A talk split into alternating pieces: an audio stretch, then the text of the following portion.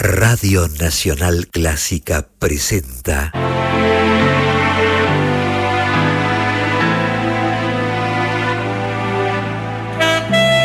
Sonido con sentido.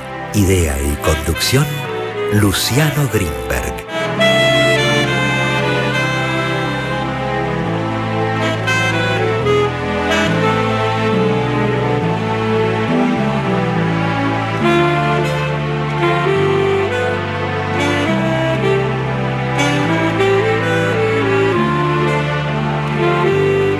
Buenas, ¿cómo va? Estamos aquí nuevamente en FM 96.7 en Radio Nacional Clásica en un nuevo programa de Sonido con Sentido. Mi nombre es Luciano Grimber, estamos aquí con eh, Mariano Massimino en la operación, con Rodolfo Lagos en la locución y aquí en un ratito nomás va a estar Germán Rúa haciendo su columna ¿Qué hay de nuevo bufón? Su última columna, en principio por este año, pero puede ser siempre la última. Yo diría que festejemos o, bueno, digamos, disfrutemos como si fuera siempre la última. Y especialmente este programa es casi un programa post créditos o como una especie de, changüí, podríamos decir. Eh, porque, bueno, no se sabe exactamente qué va a pasar con la radio y con el programa que de alguna manera u otra va a seguir, porque por suerte tenemos muchos oyentes y público que quiere que siga y que nos siguen en las redes sociales y en Spotify también. Por ejemplo, en el último programa nos faltó leer algunos mensajes. Eh, aquí no nos dejó su nombre, número que termina en 58, si nos quiere ahora mandar un mensaje. Nos dijo, hermosísimo programa, Luciano, espero seguir escuchándolo de alguna manera. No dejes de hacerlo, muy interesante, sensible e inteligente. Hace falta cada vez más. Bueno, un gran abrazo y como este nos han llegado un montón de mensajes y bueno, es muy importante en estos momentos eh, bueno, mandar mensajes de cariño para las cosas que uno cree que son indispensables, ¿no? O que justamente nos hacen compañía, como son algunos programas de radio. Y el día de hoy vamos a estar hablando de la música y el poder. Especialmente en la columna de Germán vamos a estar hablando acerca de la ópera o de la historia de la ópera y cómo se relaciona con el poder.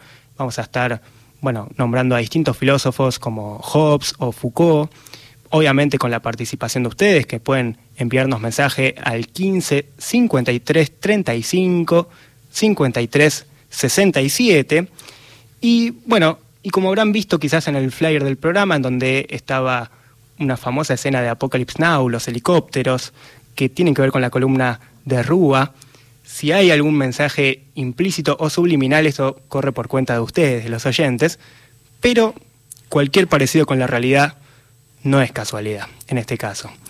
Vamos entonces a estar escuchando, digamos, está la escena de Apocalypse Now porque vamos a estar, por ejemplo, escuchando la cabalgata de las Valquirias, que suena en esa famosa escena, y que ya veremos cómo se relaciona con el poder de, la época de esa ópera en particular. Y el día de hoy vamos a arrancar, como no puede ser de otra manera, con Al mundo le falta un tornillo.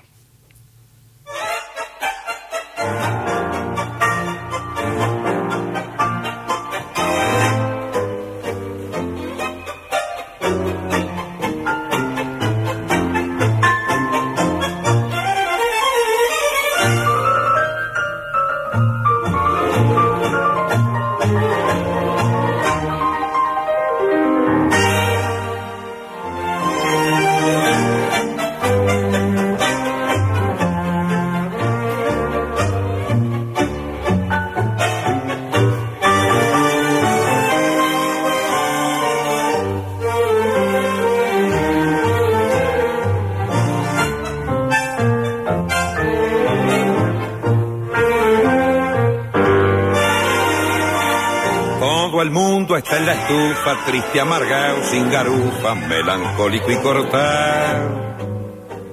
Se acabaron los robustos y hasta yo quedaba gusto, cuatro kilos se bajar. Todo el mundo anda de asalto y el puchero está tan alto que hay que usar el trampolín. Si habrá crisis, bronca y hambre, que el que compra un poco de fiambre, hoy se morfa hasta el violino y se vive de prepo y se duerme apurado y la barba hasta Cristo serán afeitado. Hoy se lleva a empeñar al amigo más fiel, nadie invita a morfar, todo el mundo en el riel. Al mundo le falta un tornillo, que venga un mecánico a ver si lo puede arreglar.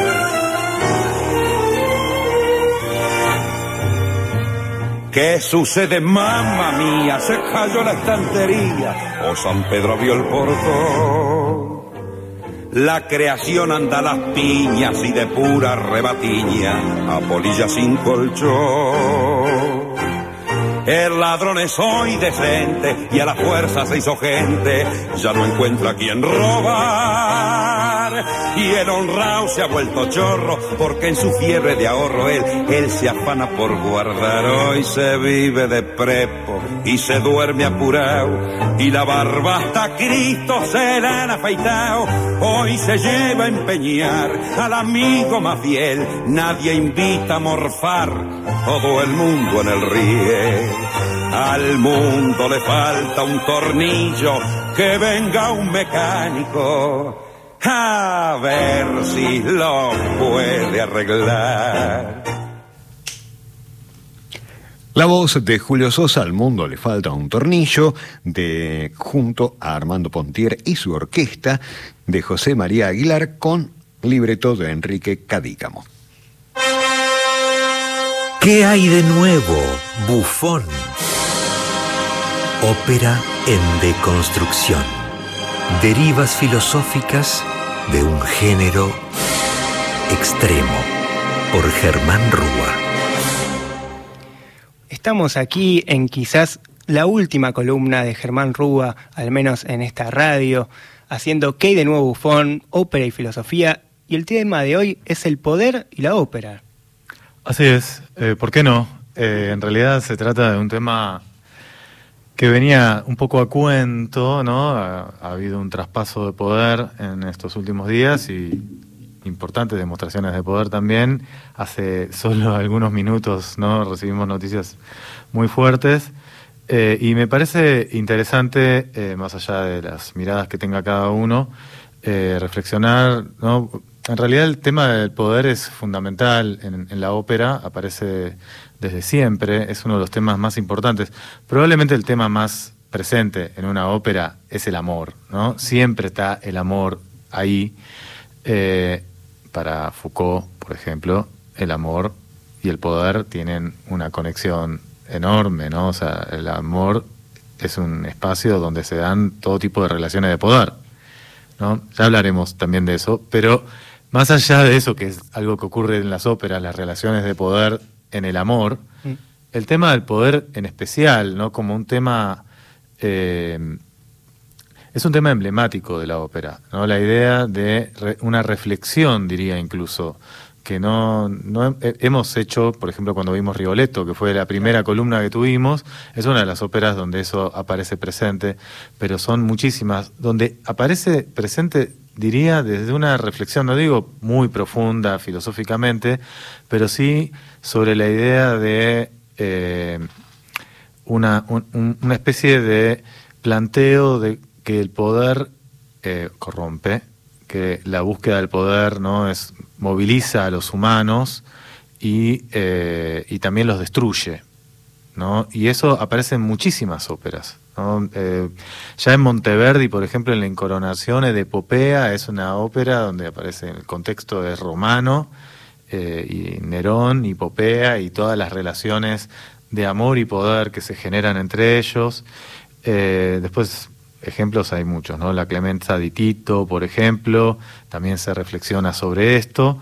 Mucho más me parece más interesante en Mozart, digo, eh, Las bodas de Fígaro, Don Giovanni, La flauta mágica, en todas ellas aparece, y hemos visto algunas acá, una reflexión sobre las arbitrariedades del poder, igual que eh, en Fidelio de Beethoven, que vimos hace un, par de meses, Tosca de Puccini, bueno, son muchas las óperas eh, donde esto aparece muy fuertemente representado el personaje de Scarpia en Tosca. Hay una, directamente hay una escena muy fuerte que es una escena de, eh,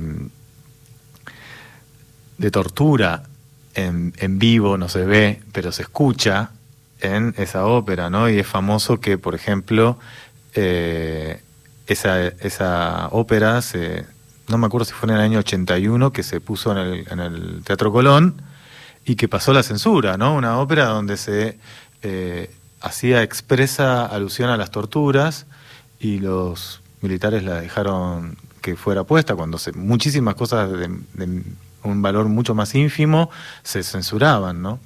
Sí, incluso en esta cuestión de la tortura se ve algo que justamente creo que Foucault trata particularmente, la idea de que el poder se juega, se juega en el cuerpo, ¿no? Constantemente. Y que, digamos, eh, es ahí una de las batallas fundamentales del poder. Sí, sí, claro que sí. Y bueno, en ese caso hay, bueno, en Tosca, en Fidelio, hay mucho esta idea, ¿no? Del poder en relación a una, una figura heroica, usualmente es un tenor, que se enfrenta a un poder eh, totalitario, que es el poder a veces del Estado, de un Estado totalitario, eh, muy, por eso lo de Tosca es muy cercano al tema de la dictadura militar, pero eh, el, el, poder de los señores eh, feudales, ¿no? de la nobleza. Pero me parece interesante ir al plano de dos óperas que son muy importantes en el repertorio operístico, eh, y aparte de compositores centrales como Verdi y Wagner, donde el poder está pensado desde otro lugar. Es más tipo la lógica de una reflexión de por qué los hombres o incluso los dioses buscan el poder, qué significa esa pasión por el poder. Y eso es otra versión, no es la idea del poder solo pensado como algo que los malos le ejercen, que son barítonos o bajos a los tenores, sino también la idea de que todos estamos un poco en esa, en esa búsqueda. Bueno, una de ellas es Macbeth de Verdi, que tiene, por supuesto, eh, como base el texto de Shakespeare y, y, que es una de las obras más tremendas, ¿no? Eh, que, que, plantea eh, el, los límites y cómo los atraviesan los personajes centrales, especialmente Macbeth y Lady Macbeth, eh, para llegar bajo cualquier, eh, digamos, sin medir ningún medio ni acción a tener el poder absoluto, ¿no? Y las consecuencias que eso tiene. Vamos a escuchar el área famosa de Lady Macbeth, que por supuesto es el personaje, la, la, ópera se llama Macbeth, pero el personaje más importante es Lady Macbeth, que es más inescrupulosa que de su propio marido, ¿no? Y lo está todo el tiempo pinchando. Y justamente lo que ocurre en esta área muy célebre eh, es que ella sabe que el marido ha recibido el vaticinio de que va a ser rey y hay un rey. Y entonces la única manera de que pueda ser rey es que muera el rey. Y entonces ella lo que dice es, vos tenés que matar al rey para cumplir el vaticinio, ¿no? Y la idea es, ¿estás a la altura? ¿Te vas a bancar este desafío? ¿Te vas a bancar lo que significa, vos querés el poder? Bueno, tenés que hacer lo que hay que hacer. Y eso es lo que sucede en esta, en esta área que vamos a escuchar.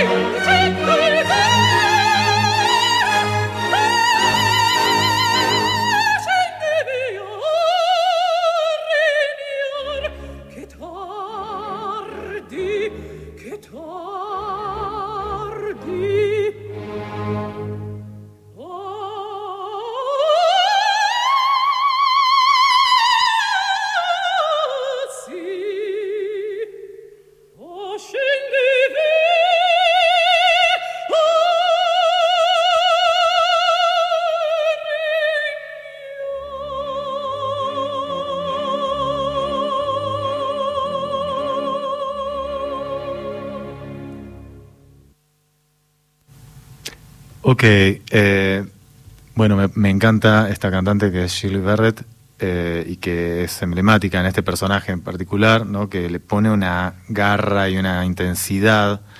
Eh,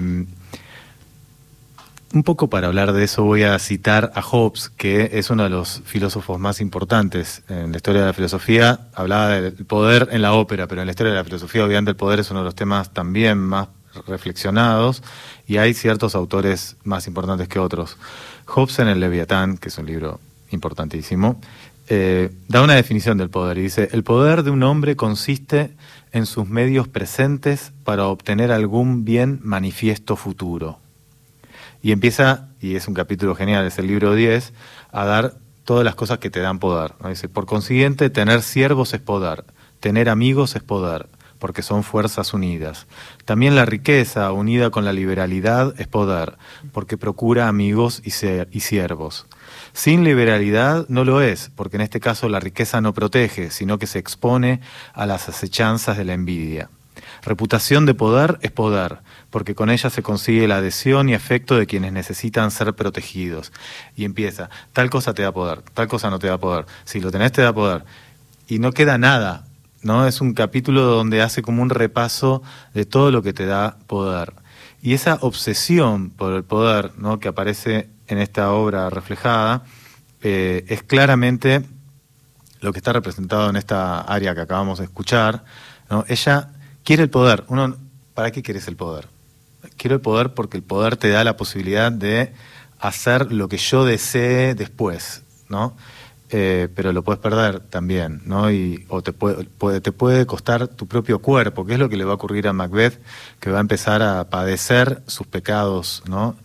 Eh, me parece interesante pensar que Verdi cuando toma esta ópera eh, es un Verdi todavía temprano, él toma el desafío de agarrar un libreto más importante, él hacía como libretos medio en chorizo, así, sacaba chorizos eh, como, como óperas como chorizos, y de pronto saca una ópera sobre Shakespeare. Era como muy, muy top hacer eso en la ópera italiana en 1847, si no me equivoco. Y, eh, pero la, la, estructura musical es la estructura del bel canto, no tiene una profundidad como va a tener el Verdi maduro o el Wagner que vamos a escuchar después. Entonces requiere, para darle esa intensidad, eh, porque si no la música se escucha es un cha cha, un cha cha, ¿no? Pero hay que cantarlo con esa violencia y esa sed de poder. Y eso lo hace muy bien Shirley Barrett.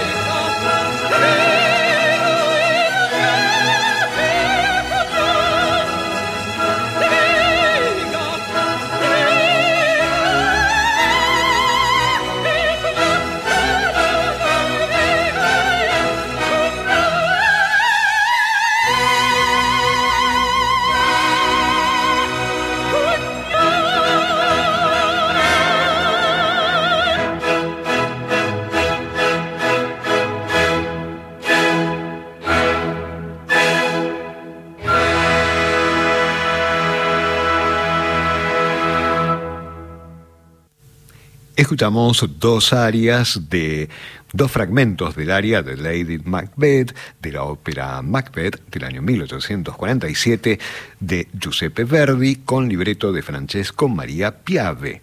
Esto fue grabado en Milán en 1976 con la voz de Shirley Barrett como Lady Macbeth junto con la orquesta y coro del Teatro a la Scala con la dirección de Claudio Abbado.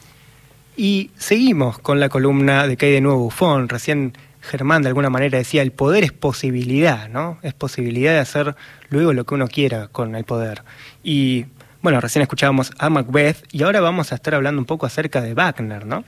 Sí, voy a traer primero justamente a un amigo de la casa y un amigo de Wagner que en el Zaratustra, ¿no? Nietzsche eh, es una de las grandes figuras que piensa el tema del poder, ¿no? El concepto de la voluntad de poder es eh, uno de los conceptos centrales de su pensamiento, especialmente está expuesto ahí en el Zaratustra. Tiene esta frase, ¿no? En todos los lugares donde encontré seres vivos, encontré voluntad de poder. E incluso en la voluntad del que sirve, encontré voluntad de ser Señor. Es una sentencia así como ¡pum! ¿no? Para decir, no me vengan acá que hay alguno que no quiere tener poder. ¿no? El poder es algo que nos importa a todos, es algo que va a retomar eso claramente Foucault, ¿no? En esto que yo les decía, la idea de cómo en el amor hay poder, ¿no? En, los, en la amistad hay poder, en las relaciones familiares hay poder, todo, todo está teñido. Justamente Foucault lo que va a decir es que el poder no es algo que se tiene, sino que es algo que fluye, ¿no? Y que es relacional, va de uno a otro y, tal vez tengo poder sobre vos, que yo tengo mucho poder sobre vos, ¿no? no voy a ponerme en detalle. Eh, pero vos también sobre mí. Y eso es, son circunstancias que van cambiando permanentemente, ¿no? Eh, en este punto me parece interesante que eh, el vínculo de Nietzsche con Wagner porque, bueno, Wagner también va a ser una figura que va a reflexionar sobre esto y reflexionar en serio. Wagner, ya lo he dicho alguna vez, se creía él mismo un filósofo y, bueno, su obra más poderosa, valga decirlo así, eh, la más ambiciosa también, es eh, la tetralogía del Anillo del Nivelungo, ¿no? donde claramente uno de los temas centrales es el poder y cómo alcanzarlo y cómo te pierde esa búsqueda del poder es como las dos, tanto Macbeth como esta, eh, son como ver El Padrino o House of Cards, pero versión ópera del siglo XIX, ¿no? Y eh, bueno, es interesante porque la ópera también está vinculada con el poder desde otro lugar, ¿no? El nazismo, por ejemplo, está muy vinculada a la figura de Wagner y el propio Hitler era fanático de Wagner, especialmente de una ópera que parece más simplona, que es eh, Los Maestros Cantores de Nuremberg, eh, que es una comedia, una comedia de cuatro horas, pero una comedia al fin, obviamente donde aparece la idea del valor superior de la cultura alemana, por ejemplo. Pero es una comedia, ¿no? Al lado de lo, que estamos mencionando. Eh, pero esa comedia se pasaba en los actos anuales que hacía el partido, ¿no? Celebrando, no me acuerdo el nombre exacto que tiene, eh, pero que era la convención anual que se hacía en Nuremberg, cuando terminaba, era toda una cosa con antorchas que se hacía por la ciudad, terminaba con los maestros cantores de Nuremberg de Wagner, ¿no? Era una apuesta, una apuesta muy fuerte a asociar a la ópera de Wagner con el régimen. Y eso fue completamente, por otra parte, eh, no solo respetado o tolerado, sino fomentado por la familia Wagner, los hijos, que estaban a cargo del Festival de Bayreuth, Wagner por supuesto había muerto, y que lo invitaban a Hitler cada vez que se inauguraba el festival, eh, y eso fue una mancha para el Festival de Bayreuth durante muchísimo tiempo. ¿no? Bueno, eh, vamos a escuchar entonces, para cerrar, la, una de las, eh, de, las músicas más famosas de la historia de la ópera en sí, y que está también consagrada en la película de Coppola, donde también hay una gran reflexión sobre el poder y donde Nietzsche tiene un poder también muy presente. Mm. Eh, que es la cabalgata de las Valquirias, ¿no? del tercer acto de La Valquiria, que es la tercera jornada de esta obra monumental del Anillo del Nivelungo. Vamos a escuchar.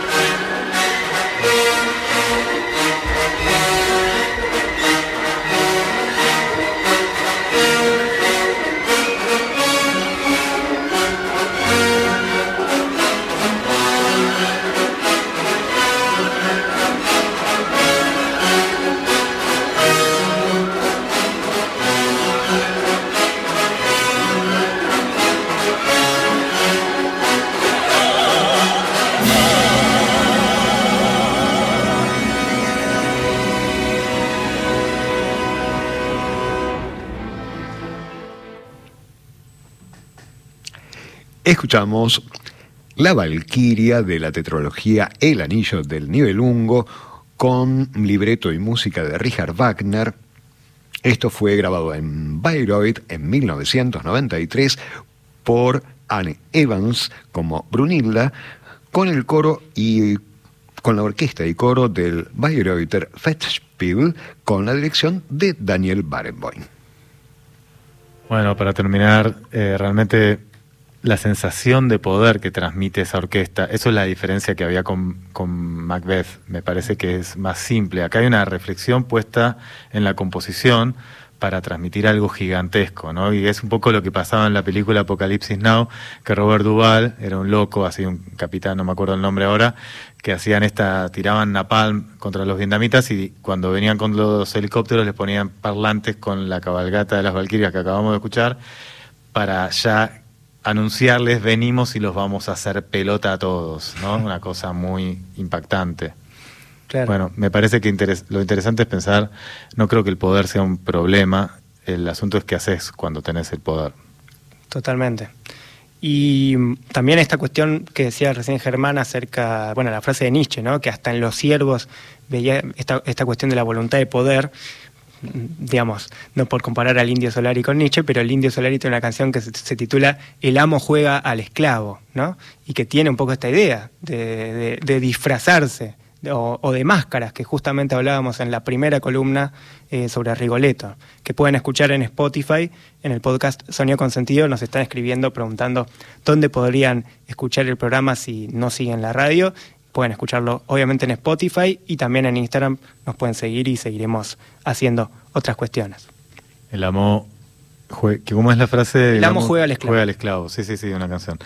Está claramente más que a Nietzsche, igual está bien eh, que lo relaciones, pero está conectado con eh, la dialéctica del amo y el esclavo de Hegel, que aparece en la fenomenología del espíritu, y donde Marx aprendió justamente a ver ahí, porque lo que dice eh, Hegel es que el amo aparentemente tiene más eh, poder que el esclavo, pero eh, en realidad el esclavo tiene un poder oculto que el amo puede intuir tal vez, pero no lo tiene tan claro, que es que el amo requiere mucho más, necesita mucho más al esclavo que el esclavo del amo, ¿no? Porque el que trabaja es el esclavo. Si él puede trabajar y no necesita al amo, digamos, y eso es lo que va a leer Marx y a partir de ahí va a volverse loco y a ser Marx. Claro, sí, sí, la dependencia que tiene al fin y al cabo el amo sobre sus trabajadores, sobre el esclavo. Y a continuación, pasando un poco de tema, nos escribe también Elvio de Valvanera que nos dice, buenas noches consentidos, siempre instructiva la perspectiva estético-filosófica de vuestro programón. Una rara joya del dial. Felicitaciones. Bueno, un gran abrazo también nos escribe Vero de San Cristóbal que nos dice, interesantísimo el tema del poder y su música, el poder y la música, la música del poder. Está muy bien la idea del juego eh, gramatical, que diría Borges en algún momento que la metafísica es un poco eso, un error de ortografía, ¿no? Eh, así que me parece que la poesía, la filosofía, la metafísica el poder tienen aquí también un punto en común, en el lenguaje. Y por otro lado, eh, vamos a escuchar ahora un flautista que no está muy dicho, no, no es muy conocido, justamente por eso me parece interesante ponerlo en, este programa.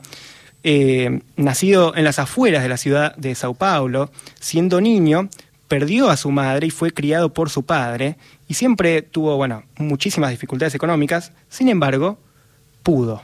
O sea, sin embargo, a pesar de estar con, digamos, podríamos decir, un déficit de poder, él pudo porque tenía un talento, como ya van a escuchar, increíble, y a los 14 años ese talento llamó la atención de una discográfica que decidió arriesgarse con este niño que tocaba la flauta como los dioses o como el diablo, podríamos decir, y justamente grabó en ese disco a los 14 años la siguiente música que vamos a escuchar por Charles González en la flauta, Espiña de Bacalao.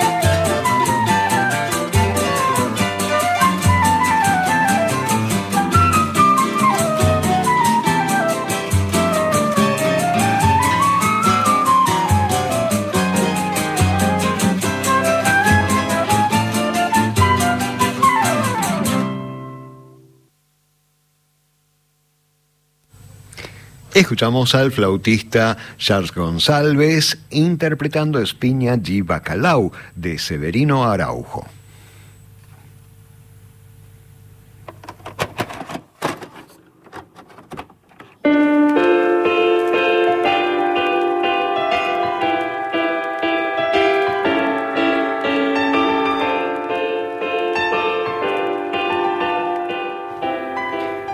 Aquí en Sonido con Sentido, ya nos queda no tanto tiempo porque tenemos bastante música para escuchar luego de esto.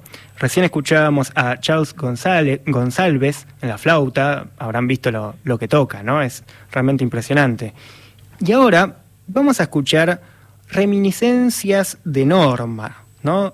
De la ópera de Bellini y en este caso compuesta estas reminiscencias por Liszt. Obviamente, digamos, como dice la palabra, toma bosquejos, ideas de la ópera y la transformó en una pieza para piano realmente compleja, tanto musicalmente como compleja técnicamente para su interpretación. Y además elegimos, o elegí esta música, porque Norma cuenta la leyenda, en realidad cuenta la nación, que Javier Milei, nuestro presidente actual, la escuchó 36 horas sin parar cuando le regalaron el CD de esta ópera de Norma. Así que... Es su ópera preferida, dicho por él. Claro. Así que, como vemos, también en este sentido se relaciona el poder con la ópera, incluso en la actualidad, en la mismísima actualidad. Me pregunto si es posible escuchar 36 horas seguidas la ópera Norma, pero bueno. Evidentemente pudo, y de, en eso consiste el poder, en tomar el poder para poder escuchar 36 horas tu ópera favorita, ¿no? Y bueno, quedaron sus reminiscencias en este programa, del poder y de esta ópera.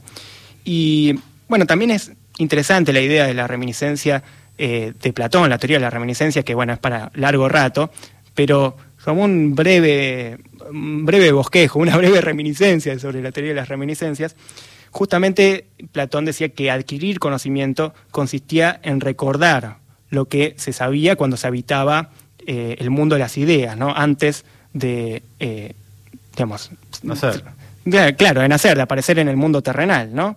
y bueno, Aquí en la teoría de la reminiscencia está ligada la diferencia platónica también entre el cuerpo y el alma.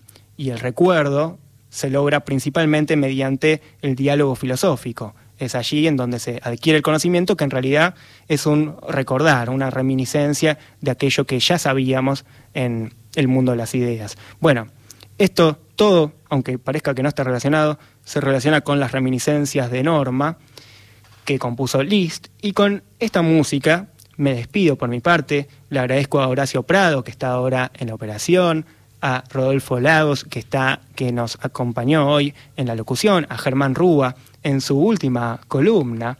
Así que bueno, un gran abrazo para él que está aquí, para todos ustedes que nos siguen. Saludos a todo el país.